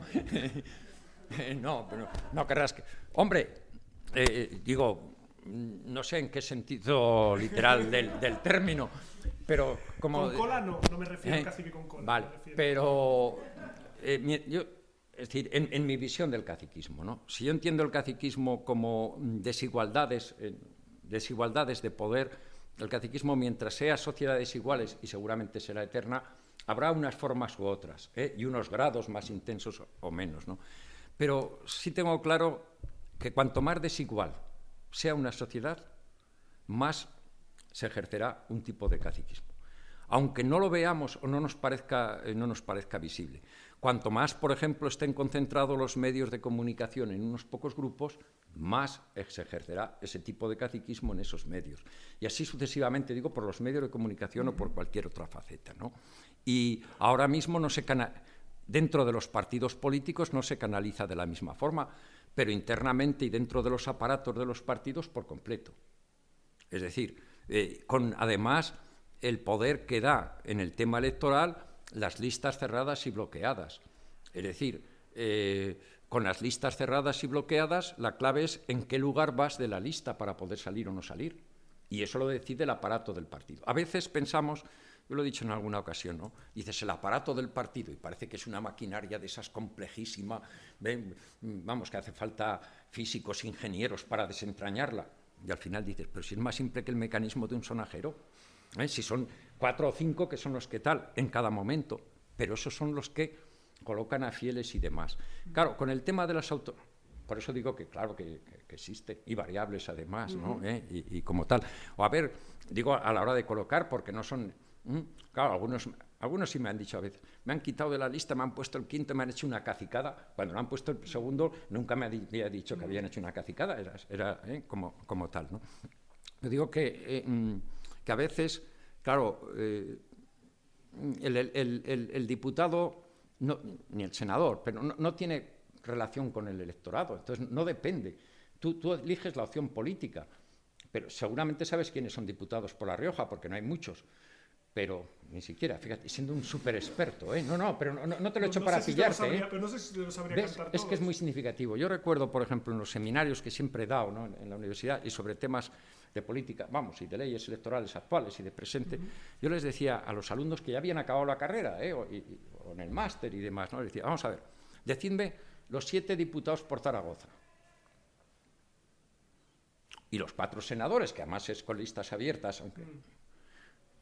Salían uno o dos cuando estaba la bordeta de diputados, se lo sabía todo el mundo.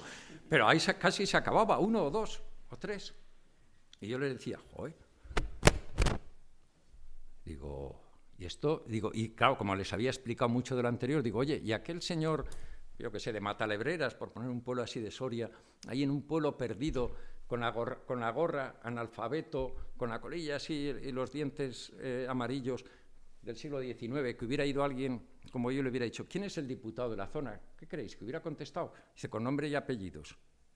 Digo, mm. ¿y qué pasa? Que la raza va degenerando, que ahora los licenciados en historia y tal no sabéis los siete diputados por Zaragoza. Mm. Digo, no os lo digo para pensar que, que, ni la raza degenera ni de que vosotros no sabéis, porque si me los preguntáis a mí tampoco. Digo, bueno, los he traído escritos para sabérmelos, pero he tenido que mirar antes. Digo, lo que sucede es que ese ese de, de Matalebreras, no solo porque fuera uno, sino porque como le tenía que estar a ver si le escribo para que me traiga y tal, tenía que conocerlo. Ahora, como los ponen los propios partidos y no va a tener nunca ningún tipo de relación, nos da igual a quién sea, porque a quien se vota es a Rajoy en su momento o a Casado, que alguna vez dicen, no, que no has votado a Rajoy o a Casado, me da igual a Pedro Sánchez o... ¿eh? Pero lo has votado si no se presenta por aquí. ¿Eh? pero es que no se está votando eh, al, líder del partido. Por eso, digo que es, que los que ponen con las listas cerradas. Quitando algunas dinastías como los Fabra o los Baltar, que sí que es verdad que justamente operan desde diputaciones. Desde diputaciones. Que yo creo que eso es muy indicativo ¿no? de, por otro tipo de representación. autonomías, por eso te surgen los varones que van teniendo también sus, sus zonas de mm. influencia mm. ahí ¿eh? y sus propias familias políticas. Y luego como en el fondo también nuestra manera de concebir la representación se ha movido más hacia una idea de votar a partidos o a programas o eh, más en general a principios y mucho menos a la representación personal. Es decir, esto, esto ha salido totalmente de la ecuación. Claro, pero eso es también la propia ley que te lleva, que te lleva a ello. Por eso también hay mm. una cosa, a mi juicio, muy importante, ¿no? Que cuando eh, los partidos políticos salen casos de escándalos como tantos han salido, ¿no? y de personas dicen, no, pero es que la gente los ha votado, o sea, no somos responsables. No, no, el único responsable es el partido que los ha colocado, mm. porque es sabiendo este tipo de ley, usted está colocando, y si lo coloca en primero o segundo lugar de la lista, sabe que va a salir. Mm. Y por eso el transfugismo es tan problemático en nuestro sistema. Exactamente. Porque ¿qué legitimidad tiene usted para interpretarlo del votante si está ahí merced de que alguien le ha puesto? Sin ninguna. En esa lista? Si, no, si no, lo mismo da. Es decir, ¿Pedro Sánchez podría no salir mañana diputado? Sin ninguna duda. Lo pones el 37 por Madrid o el séptimo por Zaragoza y Pedro Sánchez. No lo vas a poner, pero bueno, mm. pero no saldría. Y quien dice Pedro Sánchez, cualquiera. Ahora, pones a un mono. Con dos pistolas, el primero. Sin ninguna duda, con nombre y apellidos. Ese es, el, segundo. ese es el diputado Pardo Bigot, La esperanza del sistema, el libro que te acabo de pasar. ¿Vale? Muy bien. Puede ser que lo pongas y no sabes el problema. ¿eh? Muy bien, pues fantástico. Muchas gracias, Carmelo. Eh, si os parece, vamos a abrir ahora la posibilidad de que planteéis alguna pregunta o si queréis, ejerzo.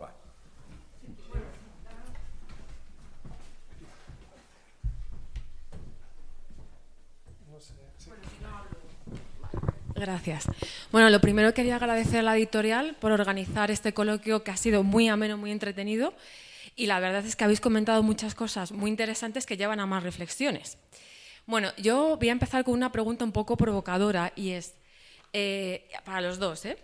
¿Qué relación veis entre el caciquismo y el populismo? Porque podríamos pensar que el populismo, ¿no? los populistas hablan de la casta ¿no? y, se refieren al pueblo.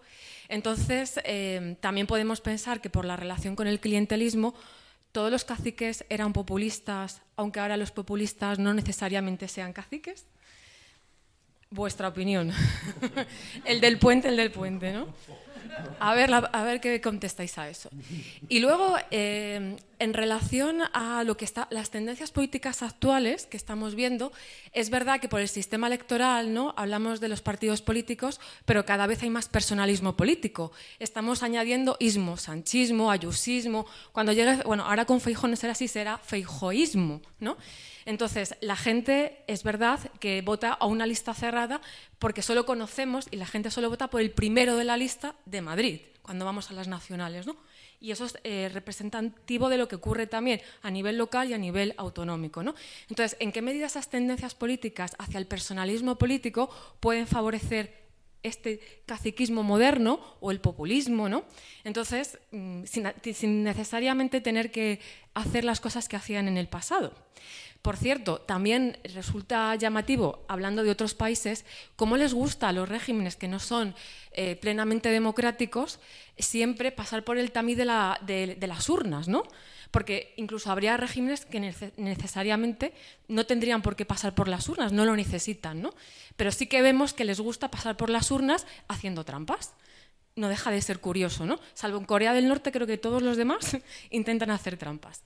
Bueno, y luego la última pregunta, que, porque como los dos sois expertos en sistemas electorales, y yo creo que eh, aquí en España, siempre que hay un gran malestar social, surge el debate del sistema electoral. ¿Os acordáis?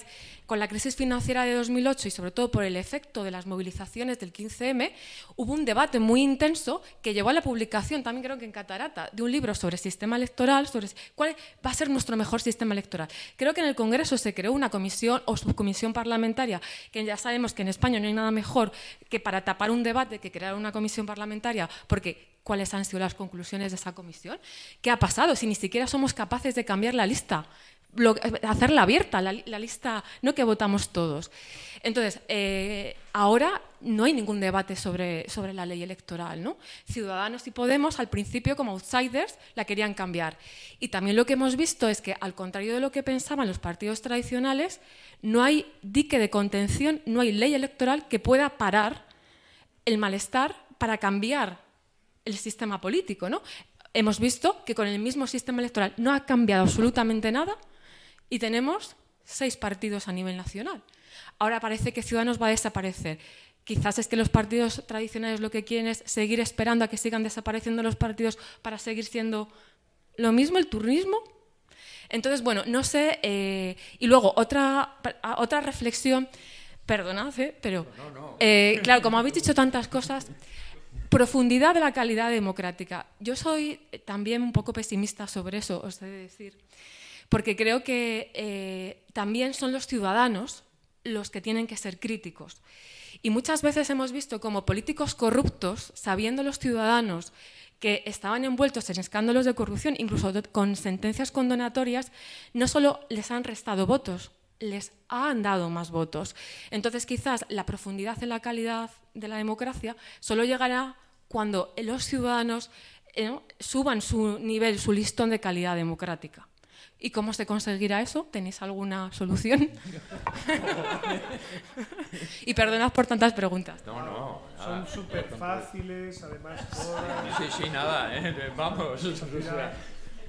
Eh, no sé, como quieras. Es que no sé ni... No ¿eh? sé, igual empiezo con una que es la. Una, como hay cinco cosas, eh, voy a coger alguna y, ya vamos viendo. Pues Lo de, es verdad que, fíjate qué cosa más curiosa. Tres de cada cuatro sistemas autoritarios en el mundo celebra elecciones. Has puesto, de hecho, el caso de Corea del Norte, también tiene elecciones. De hecho, puedes votar a tres partidos distintos que luego en el Congreso se agregan uno solo. Evidentemente, siempre gana el mismo. Eh, lo que, esto es muy importante para recordar una cosa. Muchas veces pensamos que democracia es votar, y eso es condición necesaria, pero no suficiente para que haya un sistema democrático. Eh, tal vez la definición más elegante que he escuchado jamás de democracia es la que da Adam Chebosky cuando dice que una democracia es un sistema en el que el partido que está en el poder pierde las elecciones. Es decir, cuando quien gobierna puede perder, entonces sabes que estás en una democracia. Si no puede perder, ya sabes que no. Luego puede haber muchas elecciones en Corea del Norte, pero ya sabes quién va a ganar ex ante. Entonces yo creo que eso es una cuestión importante para no despistarnos, porque nuestros sistemas ahora que, digámoslo así, tratan de impugnar la democracia son lo que llamamos autoritarismos electorales sistemas en los que se sigue votando, pero se pervierten tanto las reglas de juego que quien está en el poder siempre sale revalidado. Yo creo que eso es una cuestión de alarma. Eh, esta era la fácil. Em, ¿quieres? Venga, responde tú otra y yo luego vamos rotando. Voy, a por la de la ley electoral. ¿eh? Eh, efectivamente, casi siempre los partidos que quedan reducidos con el sistema electoral actual, entre otras cosas, fundamentalmente Izquierda Unida, como partido nacional, que quedaba con muchos más votos en proporción a los escaños que tenía, es el que más ha pedido siempre una reforma y un cambio de la ley. Carmelo, ¿puede apostillar una maldad aquí? ¿Se sabe que Izquierda Unida votó a favor de la ley de 1985? Pues ya os lo digo yo, en el Congreso, la cagaron. No pasa nada, no, pasa nada, pero, se equivocaron y votaron a favor, lo digo para que miréis el histórico. Luego dijeron, pero vamos, pero por completo, ¿no? Eh, y por cierto, también, otra que no, digo, eh, y, luego sigo.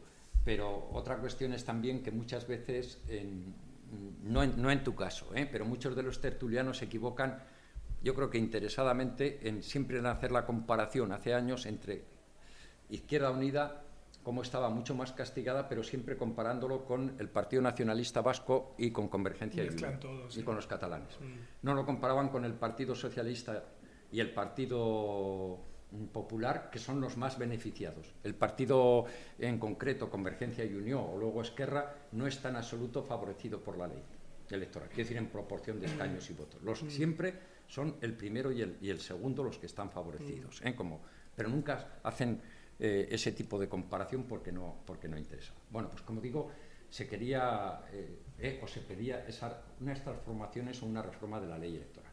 Después, efectivamente, fueron ciudadanos y y Podemos. ¿no? Luego ya mm, han caído bastante más y a mi juicio sigue siendo absolutamente necesaria una transformación de la ley electoral para una forma no ya solo por las listas abiertas, sino una forma fundamental de profundizar en la democracia, la democracia en España, por lo menos en la representativa, es que el voto de las personas sea exactamente igual, al menos para el Congreso. Es decir, que unos votos no valgan el triple que otros. Y eso me parece, como principio además, esencialmente democrático. El Parlamento, en mi concepción al menos, debe ser lo más el mapa más representativo y más exactamente representativo de lo que es la opinión de una ciudadanía. Es decir, cuando el mapa no es tan representativo de lo que es la opinión de una ciudadanía es porque has alargado algunos, como en un mapa, donde unas calles las amplías mucho más, necesariamente tiene que ser a base de reducir otras. Entonces, el principio democrático es una persona, un voto y que la representación en el Congreso sea lo más, lo más paritaria. Luego ya lo de las listas mm. cerradas, por supuesto, aunque genera otro tipo de problemas. A mí en general, de todas formas, de las leyes electorales, que siempre son difíciles y que y todas ellas generan vicios. Y una ley, cuanto más tiempo lleve vigente, una ley electoral, más vicios genera, porque la gente aprende. Por eso en el 85 todavía no estaba a lo mejor demasiado vicio y por eso votaron a favor. ¿Me explico? ¿Eh? Pero toda ley genera un tipo de vicios determinados. Claro, por eso unos me dicen, ¿cuál es la mejor ley? Digo, la que se cambia cada, cada X tiempo, pero quienes la tienen que cambiar son los beneficiados por los vicios, con lo cual ya es muy difícil que, se cambie. A mí la ley electoral que más me gusta es eh, la alemana, porque mezcla un tipo doble de votos. Es decir, el elector en realidad tiene dos papeletas.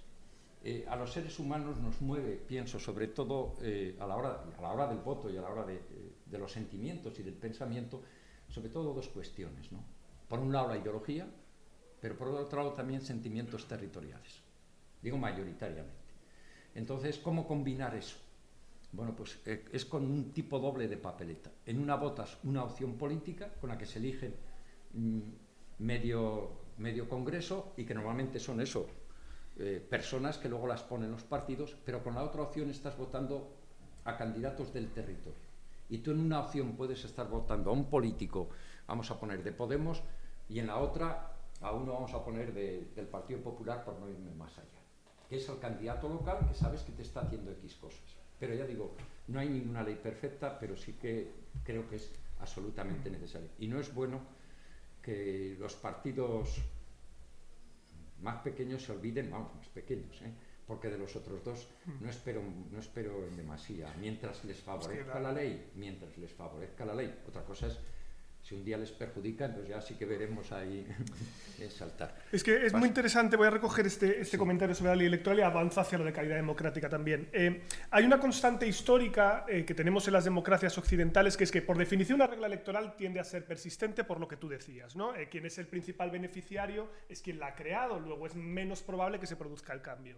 Pero sí hay momentos en los que se abren ventanas de oportunidad para que haya esas transformaciones. ¿Cuándo? Por ejemplo, como comentabas, muchas veces como receta a crisis sistémicas de malestar. Por ejemplo, Italia. Los años 90 cambia su ley electoral, explota su sistema de partidos y la han cambiado ya todas las veces posibles, lo cual es una prueba, creo yo, empírica de que una ley electoral no es una varita mágica.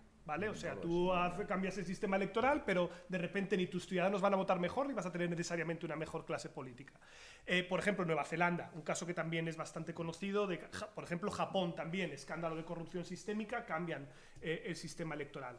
Eh, o momentos en los cuales hay un actor que se vuelve clave, que se ve perjudicado por el sistema electoral y le coge de los escaños al partido senior y le obliga.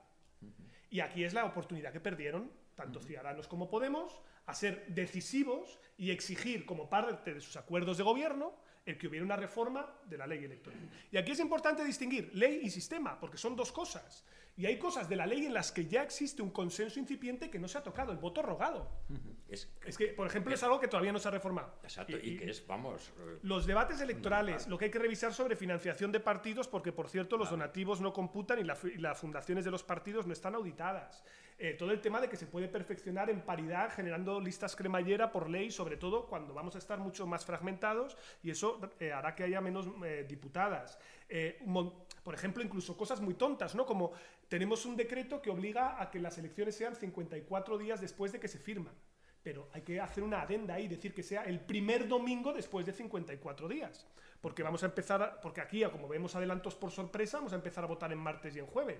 Y, yo, y, ya lo hemos visto, en Cataluña ha pasado, ha pasado en la Comunidad de Madrid y eso perjudica a unos y a otros. ¿no? Luego el tema del sistema, por supuesto, eh, voy a aprovechar para hacer promo del libro de Catarata, La Reforma Electoral Perfecta, ¿vale? que era al que, al que hacías mención. Yo creo que soy el mejor vendedor de libros de la competencia del mundo. Eh, que está muy bien y que, y que obedece a un sueño húmedo que expresan los autores que también es el mío. Y yo no sé si esto es factible, pero me, me, produce auténtica excitación, que es la destrucción de la provincia. Yo ya sé que esto que estoy diciendo aquí suena como muy revolucionario, pero tenemos una demarcación territorial de 1833. A lo mejor habría que dar una pensadita. Quiero decir que ya a lo mejor en lo del día de caballo de esto no tiene tanto sentido y habría que repensar un poco el mapa. Eso sería muy ambicioso, muy loco y muy difícil. Yo no sé si la gente se siente mucho de su provincia. Yo creo que se siente más de su ciudad que de su provincia. Pero bueno, puede haber ahí sentimientos a, vigilar, pero lo tenemos, por ejemplo, en los que, pues, que el área metropolitana entre Tarragona y Barcelona se tocan y hay que hacer una prestación común de servicios. ¿Qué sentido tiene que uno esté en una diputación y otro en otra? Bueno, ese tipo de cosas locas, ¿no? Pero sí que es verdad que una reforma electoral para ligarlo con el tema de la, de la calidad democrática, no tiene por qué necesariamente mejorar el sistema, no tiene por qué garantizar que vamos a elegir a menos corruptos. Y de hecho yo creo que la mejor manera de luchar contra la corrupción no es con una reforma electoral, sino tiene que ver con lo que es verdaderamente el problema de España, que yo creo que no es tanto nuestra representación, que hay una parte de problema, ¿cierto?, como nuestra capacidad estatal. Es decir, tenemos una administración pública que funciona mal, en general, en general, eh, pocos controles contra la corrupción ex ante y poca capacidad para desplegar eh, territorios. Pongo un, ejemplo que es paradigmático porque el otro día me lo comentaban. Eh, no, los fondos Next Generation que nos están viniendo ahora, maravillosos, no sé qué, no sé cuántas. Bueno, el problema es que las competencias son compartidas entre varios niveles llega el pobre interventor municipal, le dicen que quieren poner ahí unos paneles fotovoltaicos, no sabe a qué ley se tiene que acoger, no sé qué, no sé cuántas, se retrasa y no hay capacidad y no hay gasto. Y eso es una cuestión que es clave para apuntalar nuestro sistema democrático, que no es solo que el sistema sea receptivo a nuestras demandas, sino que sea eficaz. Y tenemos un problema de eficacia en la provisión de bienes públicos por parte de nuestro sistema político. Y eso da igual a qué políticos tú pongas al frente, que si luego tienes una, un aparato estatal que no lo puedes maniobrar bien porque tienes mal coche, que es parte del problema que tenemos aquí, pues haces políticas que no llegan. Y entonces el bienestar se atasca y esto termina generando más malestar. Y yo creo que ahí hay eh, mucho que revisar. Rápidamente por lo de la personalización de la política y el populismo, si puedo meter aquí dos cuñas. Eh, es verdad que vivimos en una época de personalización de la política clarísima, y eso tiene que ver con el auge de los medios de comunicación. Pero fijaos que lo que se personaliza es el vértice, no los diputados rasos. Entonces, en el fondo esto también viene generado por los incentivos del sistema que hace que solo nos fijemos en los cabeza de lista, porque a la la verdad en la lista tú a quien estás votando es a la mayoría que le hará presidente a él, no al diputado. Por eso lo de abrir las listas puede cambiar el juego. Yo he vivido una campaña electoral en Bruselas es una cosa loca. Además ahí el voto es obligatorio. Vota todo Dios. Ochenta y pico por ciento de participación. Yo no me registré allí porque es que te ponen hasta multa como no vayas a votar. Allá se lo toman muy en serio. Y ante la duda, no, no vaya a ser que no esté. Y claro, cambia hasta el modo de hacer campaña. Me vino a casa a ver la suplente 4 de la lista del Partido Socialista en Zacubi llamó al timbre, hola, buenos días, ¿es usted votante? No, que no voto aquí, no sé qué. Bueno, da igual, le voy a contar, aquí tiene usted mi email, aquí tiene mi cuenta de Twitter, aquí tiene mi mensaje. Fíjate, esa es la lista. Mira, este es el jefe, le puedes votar, ¿eh? Tal cual. Pero yo voy en este puesto que si me marcas la cruz, me viene maravilloso. Claro, cambia la relación. Completamente. El sistema como, como el diputado se aproxima. y dentro de la propia clase política. Es, que cambia todo. Ah, fíjate, hasta tal punto es así que los diputados están tan empoderados que cuando van a los congresos del partido yo dicen, yo soy el de las 6.000 cruces. ¿Vale? Es decir, yo soy el que. Yo tengo un naval ciudadano que hace que, a mí tú no me puedas echar de la lista así como así. Aquí sabemos algo. es decir, por ejemplo, pongo un ejemplo, ¿no? Cayetana Álvarez de Toledo. ¿Sabemos realmente cómo de popular es entre el votante conservador? No tenemos ni idea, sabemos que tiene muchos amigos en prensa y que dicen que es maravillosa, vale. Pero ¿sabemos si realmente ella es popular o no? No lo sabemos. Si tuviéramos una lista, esto le da a los partidos hasta buena información. En Suecia lo tienen para las elecciones locales y es muy bueno por una razón. En nosotros no tenemos encuestas a nivel municipal, pero gracias a las cruces ellos sí que las tienen, porque ya saben a los concejales cuáles son populares y cuáles no. Y al más popular de todo lo ponen de cabeza de lista en la siguiente elección. O sea, esto te cambia totalmente la concepción del sistema. Por eso las reglas hay que darle una pensadita para generar personalización, digamos, como el colesterol, que hay del bueno y del malo, ¿no? Pues personalización de la buena, de la, del diputado raso. Y tú dale al, caciquismo y al, populismo. Joder. es, que, es que me he lanzado unas piedras de, unas piedras de papel buenas, ¿eh? O sea, que ha sido ahí, ¿eh? La verdad es que mm, no sabría tampoco distinguirlo, distinguirlo demasiado bien. ¿eh? O sea, decir, eh, mm, mm, porque tampoco el término de populismo es algo que yo tenga del todo perfilado, porque, porque tiene mil variantes y, y no lo tengo así como una categoría plenamente, plenamente establecida. ¿eh? Pero hay facetas, pienso, ¿eh? pero seguramente tú lo sabes mucho mejor que yo. ¿eh? Pero hay facetas dentro de ese populismo que son claramente caciquiles, de la misma forma que en todo ese otro tipo de caciquismo, digo, ese ejercido sobre los ciudadanos concretos, etcétera, y ese tipo de relaciones tenían también de lo que hoy llamaríamos, que entonces no se le llamaba, pero se llamaría mucho de populismo, porque es una forma de ese populismo ante esos electores que, eh, que, están buscando, como decía antes, un tipo de beneficios individuales o particulares. En todo caso, claro, si el populismo, eh, cierto modo, es cuando lo ejerce como un gran líder, ¿no? O sea, decir, eh, y dentro de ello, y de, de, dar las satisfacciones de lo que la gente quiere oír, que ya digo que hay muchas versiones sobre el populismo pues en cierto modo también, como digo, eso está en, ese tipo de caciquismo eh, tradicional. ¿no? Y lo que decías en la, otra pregunta también de hoy, pues eso, el sanchismo, el tal, pero eso tal como ha sido el funcionamiento del sistema político, muy condicionado, insisto, por la ley electoral, eso ha sido prácticamente casi desde los inicios ¿eh? del, sistema, porque fue cada vez más disminuyendo a los diputados concretos es decir, eh, o los nombres que aquello de Alfonso Guerra, de que el que se mueva no sale en la foto, y al final terminaban siendo casi exclusivamente las, las primeras figuras. Es decir, también hemos hablado del felipismo ¿eh? o, del fraguismo, no digo nada del, suarismo, es decir, que han sido siempre, o se ha fomentado eh, en principio las, las primeras figuras. Ahí, con las listas cerradas, yo creo que había era, claro, es la salida del franquismo y lo que se quería era fortalecer a los partidos políticos.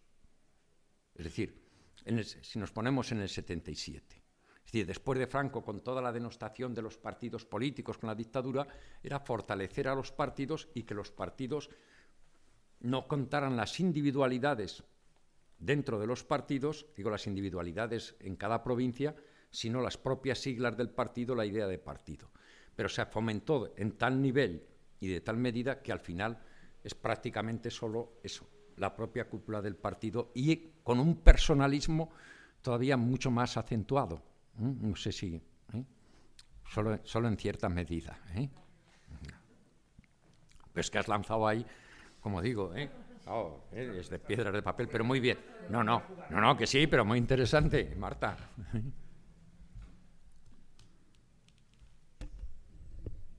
más cosas. ¿Ya estaría el caciquismo arreglado?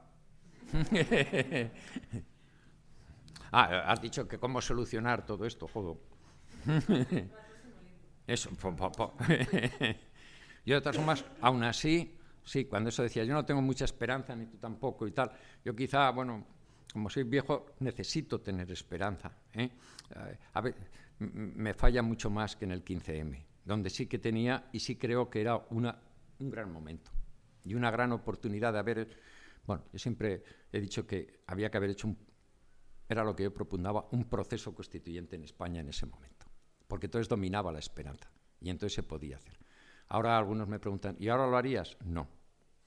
Eso, es lo, duro. Pero y ahí lo los partidos, cuando digo los conservadores me refiero a los dominantes, al PSOE y y al propio PP y las personas conservadoras que hubieran tenido vista e inteligencia de futuro, creo que era el momento de abordarlo. Porque si uno se mira en lo que era el 15M, era cuando ya estaban fallando las instituciones, la credibilidad en las instituciones, que luego se han derrumbado, que luego se han ido derrumbando, empezando por la monarquía, y cuando eh, empiezan a fallar las credibilidades de una sociedad en sus instituciones, es el momento más peligroso para una sociedad. Una sociedad que no cree en sus instituciones es una sociedad peligrosa para sí misma. Y ahí estaban esas, esas fallas de no creer en, esa, eh, en esas instituciones, como era normal. A ver quién creía o ha creído en la monarquía. Ahora intentan recuperar. El propio rey tuvo que dejarlo. A ver quién creía en la justicia. Podemos así seguir citando partidos políticos, etc. ¿eh? Entonces, cuando una sociedad no cree en, sus propias instituciones, entonces son los momentos duros. ¿eh? Pero, bueno, por eso también siempre hay que tener, por lo menos a cierta edad, la esperanza, porque uno si no, no se mantiene en pie, ¿no? Aunque sea duro el mantenerla, y, y seguramente sea hasta utópico, pero sin esperanza no hay posibilidades de futuro. Bueno, una postilla aquí y un agradecimiento. La, la postilla es que, según datos del Eurobarómetro, eh, los españoles, si tú tomas el agregado de confianza en sus instituciones, no estaban muy lejos de la media europea, si tú tomas todos los países, pero con la crisis se desploma. Y el hecho diferencial que tiene España, y es curioso, es que mientras que otros países del sur de Europa desde el año 2015-2016 se va recuperando esa confianza poquito a poco, en niveles bajos, España sigue baja y no se recupera. Yo creo que esto indica que ese malestar que entonces se expresó está irresuelto. ¿vale? Y por lo tanto, a quien compete la responsabilidad es, yo creo, a los que tienen más eh, mando para poder cuidar las instituciones, que son justamente quienes están al frente de ellas. Porque luego ocurrirán sorpresas, y parte de esas sorpresas las estamos viendo ahora, pero entonces todo el mundo se llevará las manos a la cabeza y no entenderá nada cuando en el fondo sigue habiendo ahí un gran dilema y una gran insatisfacción pendiente. Y yo justamente creo que Carmelo, en la reflexión de hoy y en la discusión del libro de hoy, en el fondo, si tiene valor, es porque nos ayuda a mirar más hacia adelante apoyándonos en las experiencias del pasado precisamente porque esto es gran parte de lo que muchas veces nos falta, ¿no? entender que desde el presente se puede operar para mejorar el futuro, pero que no tenemos que dejar de lado también las experiencias y los errores que hemos cometido antes. Así que quería terminar dándote muchísimas las gracias, Carmelo, he disfrutado un montón contigo y daros las gracias a todos por haber venido a, a esta presentación.